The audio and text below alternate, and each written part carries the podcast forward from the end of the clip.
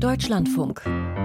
Forschung aktuell. Mit Britta Fecke herzlich willkommen. Wer seismische Signale richtig deutet, könnte vielleicht schwere Erdbeben vorhersagen. Details schildern wir gleich ausführlich. Außerdem geht es heute um pestizidfreie Pflanzenkontrolle. Laser statt Glyphosat heißt die Devise. Und zum Schluss stellen wir noch eine sehr effektive und energiesparende Wärmepumpe vor. Doch zuerst geht es ins Eis. Ein halbes Jahr Dunkelheit, schneidende Kälte und ein eisbedeckter Ozean. Die Arktis ist eine unzugängliche Region und die geschilderte geschilderten Bedingungen haben die meisten Reisen in die arktischen Gewässer bislang verhindert. Aber je mehr sich die Temperatur der erdnahen Bodenschicht erwärmt, desto stärker zieht sich das Meereis zurück und desto zugänglicher wird der arktische Ozean für Kreuzfahrtschiffe und Frachter. Dänische und kanadische Forschende untersuchen deshalb, welche Risiken der Klimawandel für die maritime Sicherheit im hohen Norden eigentlich darstellt. Sie präsentieren ihre Ergebnisse zurzeit auf dem Arctic Shipping Summit in Montreal und Monika Seinscher hat für uns zugehört. Das Wetter war perfekt an diesem Tag. Die eisbedeckten Berge glitzerten im strahlenden Sonnenschein und das Wasser des Fjords war spiegelglatt und völlig eisfrei, erinnert sich Kelt Quistgård. I think it was the 11th of September. A cruise ship run aground in a remote fjord in, on the east coast of Greenland, and that's in a very remote place. Am 11. September 2023 lief ein Kreuzfahrtschiff in einem einsamen Fjord vor der Ostküste Grönlands auf Grund.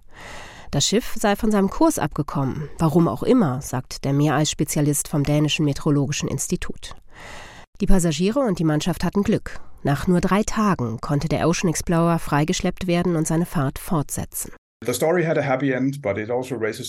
Also Die Geschichte hatte also ein gutes Ende, aber sie wirft Fragen auf, was in Zukunft passieren kann. Das schwindende Meereis lockt immer mehr Schiffe an, aber die arktischen Gewässer sind sehr riskant, denn selbst auf den Schifffahrtsrouten ist die Topographie des Meeresbodens oft noch nicht bekannt. Es bleiben also viele Risiken für eine sichere Navigation in dieser Gegend. Dazu komme das Meereis, das immer unberechenbarer werde, sagt Kel Quisgaard. Er und seine Kolleginnen beobachten die Gewässer rund um Grönland mit Hilfe von speziellen Satelliten, die durch Wolken und Dunkelheit hindurch bis zur Meeresoberfläche sehen können. Sie erstellen genaue Karten der Eisberge und Meereisschollen, die sie mit nur wenigen Stunden Verzögerung den Schiffen in der Region zur Verfügung stellen können. Wir arbeiten mit Kapitänen zusammen, die jahrzehntelange Erfahrung in arktischen Gewässern haben. Für sie ist das sich verändernde Eis keine Herausforderung. Aber wir sehen auch viele neue ausländische Schiffe in den Gewässern um Grönland. Und für sie ist es schwieriger. Sie hören die Botschaft, das Eis schwindet und man kann in die Arktis fahren. Aber wenn Sie dann hier oben sind, merken Sie, dass es doch nicht so einfach ist. Es ist immer noch Eis da und auch die Wetterbedingungen sind oft schwierig, mit hohem Wellengang. Die Bedingungen verändern sich, aber sie werden nicht unbedingt einfacher. Gerät ein Schiff dann in Seenot, braucht es Schnellhilfe. Und da beginne das nächste Problem, sagt Frédéric Lasserre. An den Küsten Grönlands gäbe es noch relativ viele Häfen. Ganz anders sehe es in der nordamerikanischen Arktis aus. Der Geograf der Universität Laval in Quebec untersucht die Hafeninfrastruktur der Arktis. In Kanada und Alaska gab es bis vor kurzem keinen einzigen Hafen, der die Gemeinden dort oben versorgt. Darüber haben sich die Anwohner jahrzehntelang beschwert. Jetzt endlich wurde ein Hafen in Iqaluit gebaut, der Hauptstadt von Nunavut. Aber die anderen Gemeinden müssen weiter mit schlechter oder gar keiner Hafeninfrastruktur auskommen. In Notfällen entscheiden die Häfen über Leben und Tod. Aber im Normalfall dienen sie der Versorgung von nur sehr wenigen Menschen. Da der Bau extrem teuer ist, entscheiden sich die Regierungen deshalb oft gegen neue Häfen. Dabei wäre es gerade in der Arktis besonders wichtig, in Seenot geratenen Schiffen schnell zur Hilfe eilen zu können für die Menschen, die im eiskalten Wasser keine Überlebenschance haben, und für die Natur. Denn die meisten Schiffe in der Arktis fahren immer noch mit Schweröl.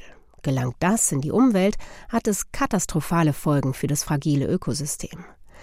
Deshalb wurde der Einsatz und der Transport von Schweröl in den Gewässern rund um die Antarktis auch schon im Jahr 2011 komplett verboten. In der Arktis sei die Situation aber deutlich komplizierter, sagt der auf Seerecht spezialisierte Jurist Alder Kirkup von der kanadischen Dalhousie University. Die Anrainerstaaten der Arktis haben ihre ganz eigenen Interessen. Viele von ihnen produzieren dort selber Öl und Gas und wollen es natürlich transportieren. Außerdem haben sie große Schiffsflotten, die auf die Nutzung von Schweröl ausgelegt sind. Sie umzurüsten kostet seine Zeit. Deshalb hat die Internationale Seeschifffahrtsorganisation folgenden Kompromiss geschlossen. Die Nutzung von Schweröl in der Arktis ist ab 2024 verboten. Allerdings dürfen die Anrainerstaaten ihren eigenen Schiffen noch fünf Jahre lang Sondergenehmigungen ausstellen. Erst ab 2029 darf dann wirklich gar kein Schiff mehr mit Schweröl in die Arktis fahren. Über die Gefahren der Schifffahrt in der Arktis berichtete für uns Monika Seinsche. Am 6. Februar bebte im Grenzgebiet zwischen der Türkei und Syrien die Erde. Das verheerende Erdbeben hatte eine Stärke von 7,8 und ein zweites, sieben Stunden später, war fast genauso stark. Bei diesen beiden Beben starben 60.000 Menschen und mehr als 120.000 wurden verletzt. Seit fast zehn Jahren existiert in der Region ein ausgebautes seismisches Netzwerk. Forschende haben die Daten nun analysiert und dabei in den Monaten vor dem Beben charakteristische seismische Signale entdeckt, Muster, die ein großes Beben ankündigen könnten. Die Ergebnisse wurden heute im Fachjournal Nature Communications veröffentlicht. Dagmar Röhrlich berichtet für uns. Ja, wir haben ein sehr heißes Eisen eingepackt. So beschreibt Marco Bonhoff vom Geoforschungszentrum Potsdam die Veröffentlichung, die er gerade auf einer Konferenz in Istanbul vorgestellt hat. Mit dem heißen Eisen meint der Seismologe die Suche nach Vorläuferphänomenen für starke Erdbeben. Ja, und was wir gefunden haben, ist sehr interessant und auch relevant. Wir haben nämlich beobachtet, dass in den acht Monaten vor dem Erdbeben raumzeitliche Erdbebencluster aufgetreten sind in einem Umkreis von weniger als 50 Kilometer um das Epizentrum. Sprich, die Seismologen entdeckten in der rückwirkenden Analyse ab Juni 2022 Erdbebencluster, also Häufungen von Beben. Und diese Beben wurden mit der Zeit immer mehr und setzten auch immer mehr Energie frei. Bis acht Monate vor den Beben ist dort nichts Außergewöhnliches passiert. Und dann starteten lokale Erdbebencluster, die wir dahingehend interpretieren, dass das Anzeichen sind, dass dieser Bereich der Verwerfung sich in einem sehr kritischen Zustand befindet und quasi genug Energie angesammelt hat, um dann in naher Zukunft ein großes Erdbeben zu generieren, was ja dann auch eingetreten ist. Auffällig auch, in den letzten Wochen vor dem Karaman-Marasch-Erdbeben ließ die seismische Aktivität im Umkreis von zehn Kilometern um das spätere Epizentrum nach. Diese versteckten Signale spürten die Forscher mit statistischen Analysen und maschinellem Lernen auf. Die Daten reichen zurück bis 2014, denn seit damals wird das Gebiet mit einem modernen seismischen Netzwerk überwacht. Wir reden hier von einer Verwerfungszone, die aus mehreren Nebenästen besteht. Und tatsächlich ist auch das 7,8 Beben vom 6. Februar auf einem Nebenast gestartet, nämlich der Tote Meerstörung. Dort hat das Beben seinen Ursprung genommen, ist dann auf die ostanatolische Verwerfung zugelaufen und ist auf diese ostanatolische übergesprungen und hat dann dort einen mehrere hundert Kilometer langen Bereich aktiviert. Die ostanatolische Verwerfung, diese Bruchzone, ist geologisch betrachtet noch recht jung. Und deshalb ist die Fläche, an der sich die beiden Kontinentalplatten gegeneinander verschieben, rau. Es reißt und ruckelt an verschiedenen Stellen. Wenn so eine Verwerfungszone uneben und rau ist, dann ist es so, dass ein großes Volumen kritisch aufgeladen wird und dann in naher Zukunft in vielen Fällen ein Beam produziert. Und das war hier der Fall. Bei der nachträglichen Analyse der Daten sind solche Muster, die jetzt für das Karaman-Marasch-Erdbeben aufgefallen sind, bereits bei zwei großen Beben im Westen der USA beobachtet worden. Also das gibt Anlass zur Hoffnung, dass wenn die Beschaffenheit der Verwerfungszone eben so ist, wie sie an einigen Verwerfungszonen und auch an der ostanatolischen ist, dass man dann diese monatelangen Vorbereitungsprozesse beobachten kann. Das reicht jetzt nicht, um, um zu sagen, in drei Stunden kommt ein großes Erdbeben, aber das Wissen darum, dass die Gefährdung steigt oder sinkt, ist ein sehr wichtiger Anhaltspunkt natürlich für die lokalen Behörden. Eine zeitnahe Warnung, dass ein Erdbeben passieren wird, die ist auch damit nicht möglich. Und um die Notwendigkeit, erdbebensicher zu bauen und den Bestand nachzurüsten, kommt man ohnehin nicht herum. Doch die Auswertung lehrt noch etwas. Die Bebencluster traten vor dem Ereignis nicht allein an der ostanatolischen Verwerfungszone auf, sondern eben auch an diesem Nebenast. Der war zuvor von den Wissenschaftlern kaum beachtet worden. Es sei deshalb sinnvoll, auch diese Nebenäste gefährlicher Bebenzonen besser zu überwachen. Schließlich kann ein Riss wie im Februar überspringen. Dagmar Röhrlich berichtete aus der Grenzregion Syrien-Türkei. Für Natur- und Umweltschützer war der November besonders düster. In der EU wurde die Zulassung des umstrittenen Herbizids Glyphosat für weitere zehn Jahre verlängert. Und erst in der vergangenen Woche votierte das EU-Parlament gegen ein geplantes Gesetz, das vorsah, die Anwendungsmenge von Pflanzenschutzmitteln bis 2030 zu halbieren. Das bedeutet, dass sich an der gängigen Pestizidpraxis bis auf weiteres nichts ändern wird. In Deutschland werden also weiter rund neun Kilo Pflanzenschutzmittel pro Hektar auf den Ackerboden gespritzt. Doch es geht auch anders, nämlich ganz ohne Pestizide. Das demonstriert ein Exzellenzcluster der Universität Bonn und des Forschungszentrums Jülich. Volker Marek hat sich den Feldversuch angeschaut. Sechs Rotoren, drei GPS-Antennen, zwei Bordinstrumente, eine Kamera und ein Laserscanner. Nur noch wenige Augenblicke und Ansgar Dreier wird einen Hexakopter über ein Maisfeld manövrieren, eine mittelgroße Drohne. Okay.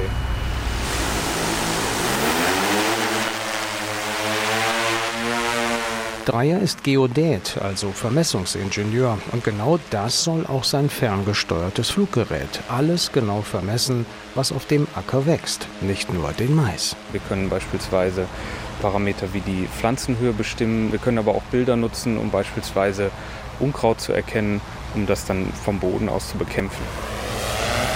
Das Maisfeld liegt in Klein-Altendorf an der Autobahn 61 auf dem Versuchscampus der Universität Bonn. Hier wachsen auch noch andere Kulturen und nicht nur Drohnen haben alles im Blick. Die Zuckerrübe ist ganz hinten, das letzte Feld. Da steht auch schon der Roboter. PhenoRob, so heißt das Projekt, an dem Ansgar Dreier als Doktorand beteiligt ist. Der einzige agrarwissenschaftliche Exzellenzcluster in Deutschland. Sein Ziel? Technologien zu entwickeln, die den Anbau von Nutzpflanzen nachhaltiger machen. Konkret, Landwirte sollen mit weniger Düngemitteln und Pestiziden auskommen, sie gezielter einsetzen oder sogar ganz darauf verzichten können. Ackerunkräuter zum Beispiel lassen sich nämlich auch ohne Chemie bekämpfen, ohne so umstrittene Herbizide wie Glyphosat. Hier kommt der Roboter ins Spiel, der die unerwünschte Begleitflora auf andere Art eliminiert. So, Ali Reza nimmt letzte Einstellungen an seinem vierrädrigen Gefährt vor. Der gebürtige Iraner ist Robotikspezialist und ebenfalls Doktorand an der Universität Bonn. Dann rumpelt das Ding los, ein ziemlich klobiger Kasten. Zum Boden hin ist das Chassis des Roboters offen. Dort sitzen seine Sensoren und Geräte. Er bewegt sich jetzt ins Feld und erkennt jede einzelne Pflanze, über die er hinwegfährt. Ist es eine Feldfrucht oder ein Unkraut? Dementsprechend geht der Roboter dann vor. Erste Exemplare solcher Roboter sind heute schon im Einsatz und erledigen die Unkrautkontrolle für Landwirte, und zwar chemiefrei. Wo im Endeffekt dann nicht mehr gesprüht wird, sondern ein Laser benutzt wird und das mit dem Laser weggebrannt wird. Wir können das heute in Echtzeit von wenigen Millisekunden tun und mit einer sehr hohen Präzision. Da sind wir schon relativ weit. Cyril Stachnes ist Professor für Robotik an der Universität Bonn und einer der beiden Sprecher des Phino-Rob Exzellenzclusters. Daraus ist inzwischen eine kleine Firma hervorgegangen, gegründet von Wissenschaftlern aus dem Projekt. Das ist Escada Technologies und die bauen diese Lasertechnologie. Also da können Sie quasi eine Box hinten an Ihren Traktor dran setzen. Ich sag mal, die ist ungefähr so groß wie so ein Handgepäck-Trolleykoffer, den Sie ins Flugzeug mitnehmen. Und dann ist da ein Laser, der auf einem Spiegel sitzt und der Spiegel lenkt diesen Laserstrahl dann ab und richtet den Laserstrahl dann auf den Stamm der Unkrautpflanze und brennt den so innerhalb von 15 bis 20 Millisekunden weg. Und Sie können dann wirklich so 10, 12 kmh ungefähr übers Feld fahren und der brennt dann alles weg, was sich in der Reihe befindet. In den USA ziehen Traktoren die Laser-Trolleys bereits über den Acker. In Deutschland dagegen fehle im Moment noch die TÜV-Zulassung, sagt der Bonner Informatiker. Mit 300 bis 500 Watt seien die Laser ziemlich leistungsstark und es gebe noch offene Fragen in puncto Arbeitssicherheit. Das Finorob-Team hat noch weitere Pläne. Die Feldroboter sollen bald auch zentimetergenau düngen können und vielleicht sogar Pflanzenkrankheiten frühzeitig erkennen, um sie dann gezielt zu behandeln. Aber das ist viel schwieriger. Dafür müsste der Exzellenzcluster in die Verlängerung gehen. Genau, wir haben noch zweieinhalb Jahre und das Aufschreiben des Antrags für die nächste Phase, das beginnt jetzt um Weihnachten. Genau, hier ist alles super und jetzt könnten wir direkt starten. Lasern statt vergiften. Volker Mrazek war für uns auf dem Acker. Kühlschränke und Wärmepumpen funktionieren beide nach einem alten Prinzip. In den Geräten zirkuliert ein Kühlmittel, das an einer Stelle verdampft und an anderer Stelle wieder kondensiert. Besonders effizient ist das System leider nicht. Zudem sind die verwendeten Kühlmittel oft klima- und umweltschädlich. Deshalb tüftelt die Fachwelt an Alternativen und konnte jüngst einen Fortschritt vermelden. Ein Team aus Luxemburg hat einen Wärmepumpen-Prototyp gebaut, der nach einem neuen Prinzip funktioniert und ohne umweltschädliche Kühlmittel auskommt. Frank Grotelüschen stellt ihn vor. Das Brummen eines Kühlschranks. Zu hören ist der Kompressor, der das Kühlmittel verflüssigt, das im Gerät zirkuliert. Nach diesem Prinzip funktionieren die meisten Kühlschränke und auch Wärmepumpen. Doch es geht auch anders. We are using a material which is solid. It's a ceramic. Wir verwenden ein festes Material, eine Keramik. Wenn wir an diese Keramik eine elektrische Spannung anlegen, verschieben sich die Atome in ihr ein wenig. Und dadurch erhöht sich die Temperatur im Material. Beschreibt Emmanuel Defay, Forscher am Luxemburgischen Institut für Wissenschaft und Technologie. Der Prototyp, den er mit seinem Team gebaut hat, funktioniert nach dem elektrokalorischen Prinzip. Hier genügt das Anlegen einer elektrischen Spannung, um ein Spezialmaterial zu erwärmen. Schaltet man die Spannung dann aus, kühlt sich das Material wieder ab. Abführen lassen sich Wärme und Kälte durch Kühlkreisläufe, die mit unverfänglichen Kühlmitteln auskommen. An dieser Elektrokalorik wird schon länger gearbeitet, doch DVI und seine Leute konnten das Konzept in mehrfacher Hinsicht verbessern. Es gibt drei Punkte, die wir verbessern konnten. Zuvor ließen sich elektrokalorische Materialien um maximal 13 Grad kühlen. Wir schaffen jetzt 21 Grad.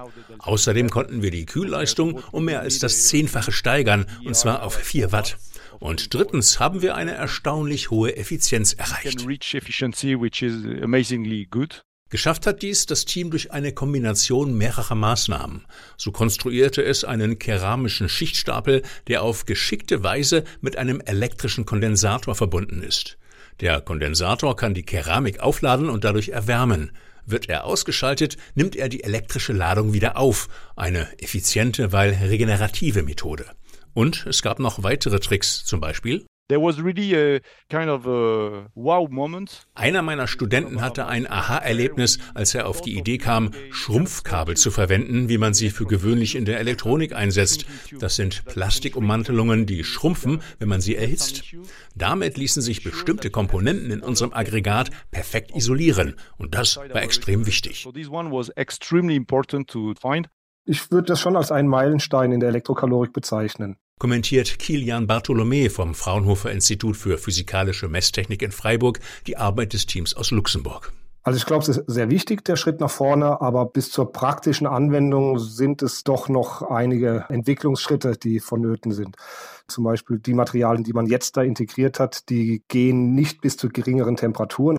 Die Pumpen müssen effizienter werden. Das System braucht insgesamt eine höhere Leistungsdichte. Dass auf dem Weg zu einer serienreichen elektrokalorischen Wärmepumpe noch manche Hürde zu meistern ist, weiß auch Emmanuel de Fahy.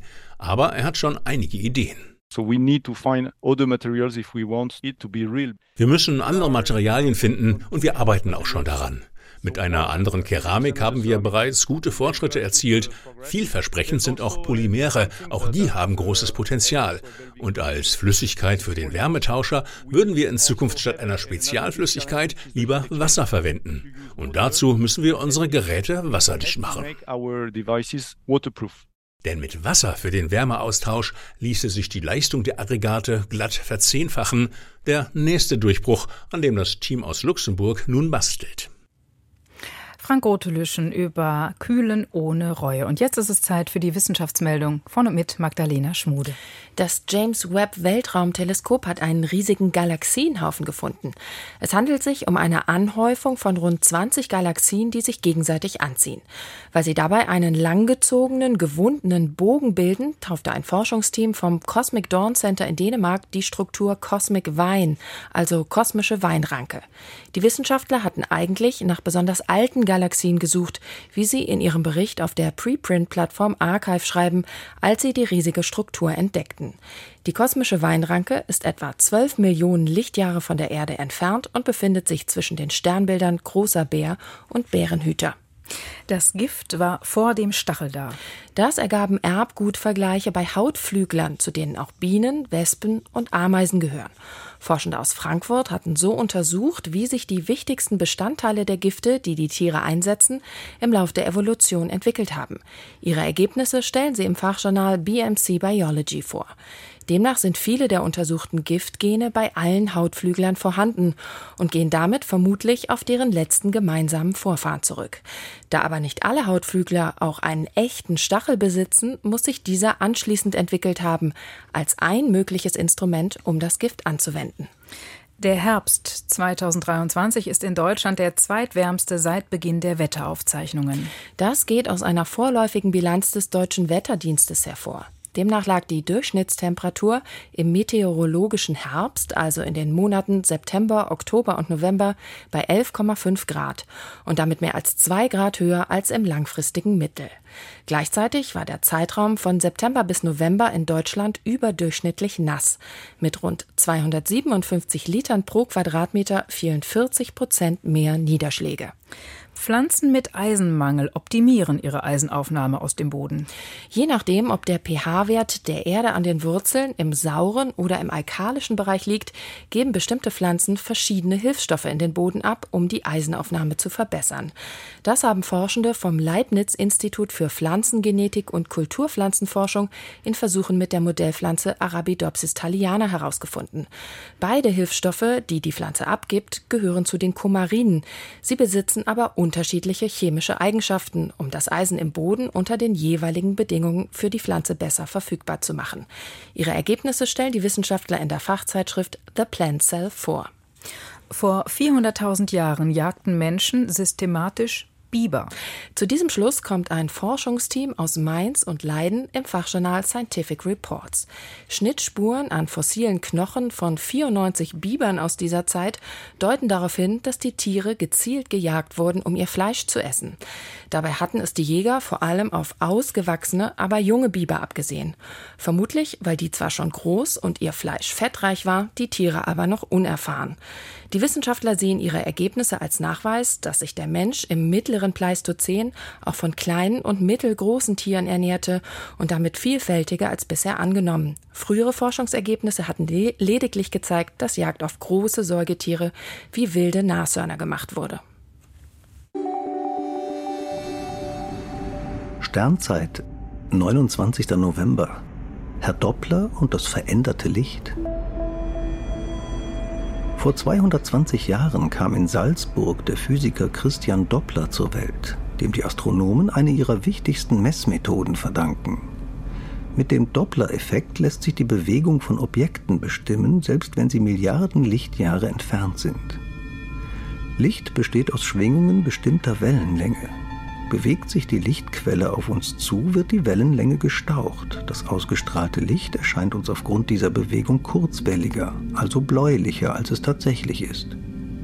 Bewegt sich die Lichtquelle von uns fort, wird die Wellenlänge gedehnt. Uns erscheint das Licht langwelliger, also rötlicher. Christian Doppler mutmaßte, die unterschiedlichen Farben der Sterne rührten von ihrer Bewegung her. Da lag er falsch. Die Temperatur eines Sterns bestimmt seine Farbe. Messungen des Doppler-Effekts zeigen die Dynamik im All. Zerlegt man beispielsweise das Licht der Saturnringe in seine Wellenlängen, so zeigt sich, dass es auf einer Seite etwas bläulicher erscheint, auf der anderen etwas rötlicher. Dies zeigt, dass die Ringe rotieren. Auf einer Seite bewegen sie sich auf uns zu, auf der anderen von uns fort. Auf dieselbe Weise bestimmen die Forscher, wie sich Materiescheiben um junge Sterne bewegen oder ganze Galaxien. Das Licht unserer Nachbargalaxie Andromeda ist etwas ins Blaue verschoben. Ein klarer Beleg, dass sie uns näher kommt. Auch Funkwellen unterliegen dem Doppler-Effekt. Auf diese Weise lässt sich in der Raumfahrt die Geschwindigkeit einer Raumsonde bestimmen. Mit dem Blick auf Andromeda geht die Sendezeit für heute zu Ende. Britta Fecke dankt fürs Zuhören und wünscht Ihnen noch einen schönen Nachmittag.